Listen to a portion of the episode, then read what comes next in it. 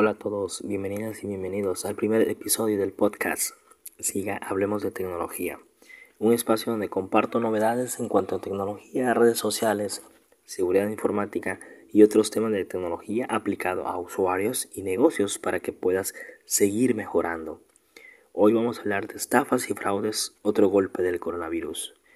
Hoy es jueves 26 de marzo y mi nombre es Antonio Martínez. Hola, bienvenido al podcast. Siga Hablemos de Tecnología, el espacio donde encontrarás información, tips y consejos de tecnología. Como te comentaba al inicio, vamos a hablar sobre las estafas y fraudes cometidos en Internet y en redes sociales con respecto a ese tema de sanidad que estamos enfrentando a nivel mundial. Antes de continuar, quisiera definir qué, viene siendo o cuáles son los conceptos básicos que se utilizan al momento de cometer un fraude o una estafa en Internet. El término phishing o suplantación de, de, identidad es utilizado para referirse a uno de los métodos más utilizados por los delincuentes cibernéticos para estafar y obtener información confidencial de forma fraudulenta, como puede ser una contraseña, o información detallada sobre tarjetas de crédito u otra información bancaria de la víctima. Y la persona que realiza este tipo de acciones la conocemos como Fisher o suplantador de identidad.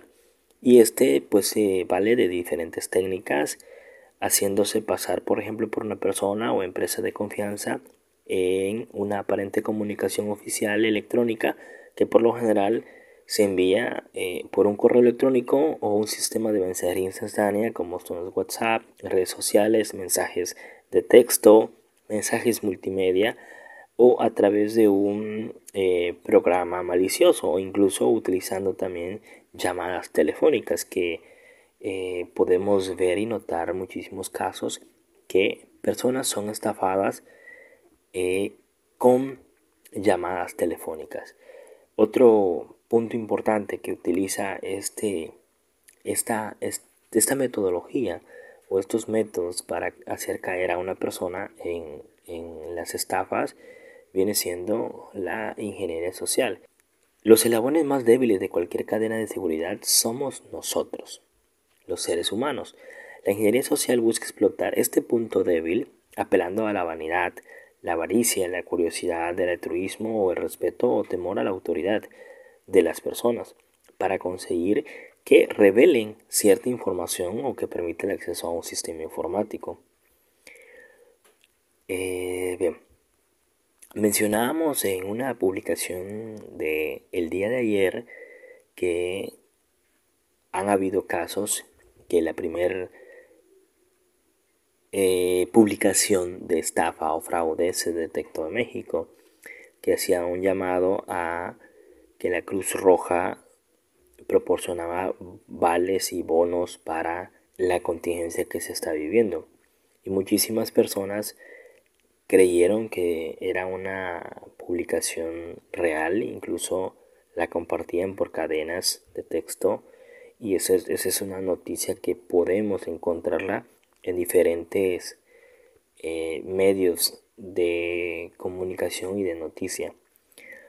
Uno de los principales titulares que mencionaba sobre ese tema es que la ONU alertó sobre el posible y el fraude que se estaba cometiendo. En una de las noticias mencionaba que en ningún lado se observa algún logotipo oficial del gobierno ni de la ONU y la página a la que dirige tampoco es oficial.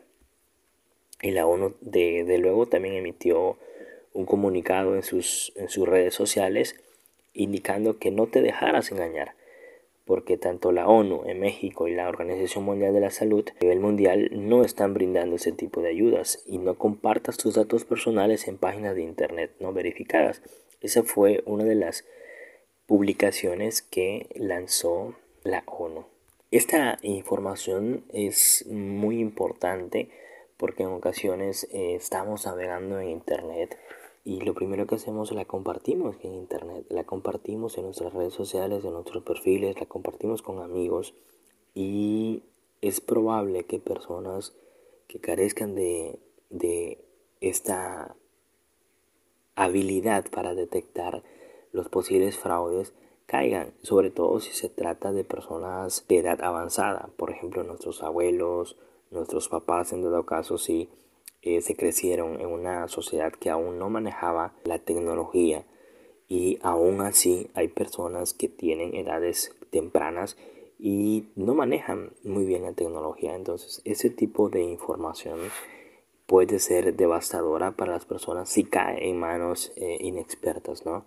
Y también desde luego hay que cuidar muchísimo el tema de nuestros hijos. Por ejemplo, siempre debemos de cuidar eso porque si nosotros tenemos la habilidad para detectar ese tipo de situaciones, es muy probable que nuestros hijos aún no hayan desarrollado esa habilidad y pueden estar vulnerando nuestra seguridad en cuestiones de datos personales y de nuestra familia.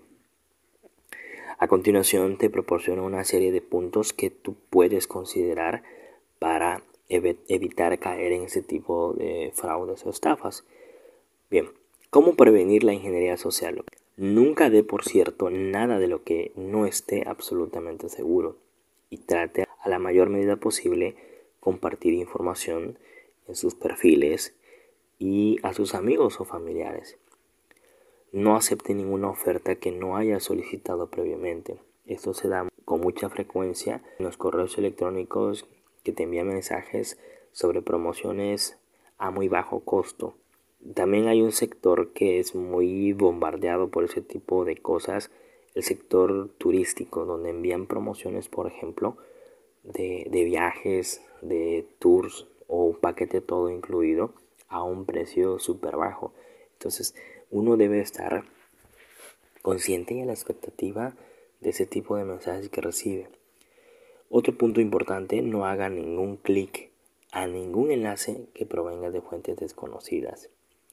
Y muy importante, no revele su contraseña o sus datos bancarios. Eso quiero hacer un énfasis porque generalmente eh, la gran mayoría de personas, jóvenes sobre todo, una de las cosas, y va a parecer curioso, pero realmente eso sucede. Una de las cosas que cuando se está en pareja es que las personas deciden compartir en ocasiones sus datos personales, sus cuentas de correo o sus contraseñas de los correos electrónicos para declararse así el amor que, se tiene y sobre todo la, eh, la confianza, ¿no? Aquí en esta situación no es un tema de confianza ni un tema de fidelidad que quizás en algún momento dejemos ese tema para las personas que saben sobre eh, esa área y a nosotros nos compete hablar sobre la seguridad. Es probable que nosotros tengamos mucho cuidado con nuestra información, pero al momento de proporcionar nuestra información personal a nuestra pareja, probablemente él o ella no tenga los conocimientos adecuados o, practique toda esta serie de recomendaciones y exponga nuestra información de tal manera que aunque nosotros seamos precavidos puede filtrarse la información y provocarnos eh, inconvenientes o, situaciones o caer en estafas o fraudes. Entonces, a la mayor medida posible, evitemos compartir datos sensibles de nosotros. Las empresas y bancos jamás te solicitarán tus datos financieros o número de tu tarjeta por correo electrónico. Toda transacción que quieras realizar, acude directamente al banco, al negocio donde estés realizando esa compra o asegúrate de que estés utilizando las aplicaciones oficiales de, esa, de ese banco o de esa empresa. Si dudas de la veracidad del correo electrónico, jamás hagas clic a un link incluido en este correo. ¿Por qué? Porque puede redireccionarte a una página que esté muy bien elaborada y hacer que caigas.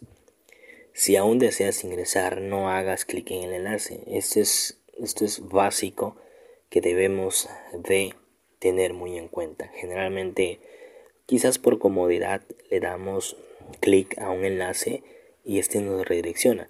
Pero si tú vas a hacer una, transacción o una compra por internet, te recomiendo que, le, que escribas directamente en la dirección de tu navegador la página web de este negocio. Si dudas de la veracidad del sitio el que estás visitando o de la promoción, eh, te recomiendo que ah, pues acudas al banco o llames al banco o al negocio y verifiques que realmente se trate de alguna promoción o de la información que estás viendo. Otra recomendación es que si recibes un correo electrónico de ese tipo de suplantación, ignóralo y jamás lo respondas. Este quisiera darte un ejemplo. Me ha tocado atender a personas sobre ese tipo de situaciones que me dicen, es que recibí un correo electrónico donde me invitaban a que yo me registrara para ganarme un auto. Es el clásico y sabía perfectamente que se trataba de, una, posible estafa o un fraude y le respondí eh, insultándolo, le respondí que no iba yo a caer en ese tipo de, eh, de estafas. Aquí mi recomendación sería, no lo hagas, por favor, no lo hagas, no le escribas, no le respondas. ¿Por qué? Te explico. Cuando tú respondes ese correo electrónico, le estás diciendo al cibercriminal que hay una persona detrás de ese correo y que ese correo está activo. Es decir, que eh, los correos que envíen a esa dirección de correo electrónico sí están siendo leídos. Entonces, por ende, va a tratar de mejorar sus mensajes para que tú posiblemente caigas. Entonces, evitemos meternos en más problemas de lo que ya estamos, ¿no? El otro la otra recomendación importante es cerciórate de que siempre escribes correctamente la dirección del sitio web a visitar o, del negocio a visitar o del banco en el cual deseas realizar tus transacciones. Un ejemplo de ellos es claro, cuando uno está escribiendo la dirección web, te puedes equivocar en una tecla o en una letra y agregar una o quitar otra, cambiar el vocal, por ejemplo, una O por una A. Y si existe un sitio de internet registrado con ese nombre que acabas de escribir incorrecto, entonces es posible que te redireccione a ese sitio y, termines en un sitio web donde tú no querías ir en un primer momento. Entonces te invitamos a que verifiques correctamente la dirección de, la dirección web y eh, posteriormente pues la visitas.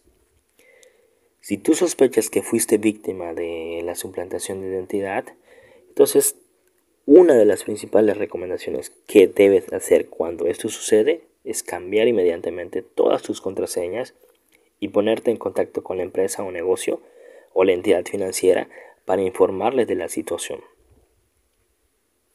Una recomendación adicional que te puedo dar en este momento es que trata de mantener contraseñas diferentes para todos los servicios que manejes en línea. Por ejemplo, una contraseña para tus redes sociales, por ejemplo Facebook, otra contraseña para si tienes en caso Twitter, otra contraseña para tu correo, otra contraseña para eh, el acceso al sitio web de tu banco. Siempre mantener una contraseña por cada servicio. ¿Por qué? Sí, es cierto, me van a decir, pero es muy complicado aprenderse las contraseñas. Lo entiendo, pero si una de tus contraseñas o una de tus cuentas es vulnerada, entonces no correrás el riesgo de que todas presenten la misma situación. Bueno, pues eso fue todo y esperemos que te haya gustado este podcast. Si tienes algún tipo de comentario, alguna retroalimentación que hacerme eh, o algún tema de interés y tú quieras que lo tratemos aquí, eh, escríbeme un mensaje y con mucho gusto estaremos hablando sobre ese tema. Hasta la próxima.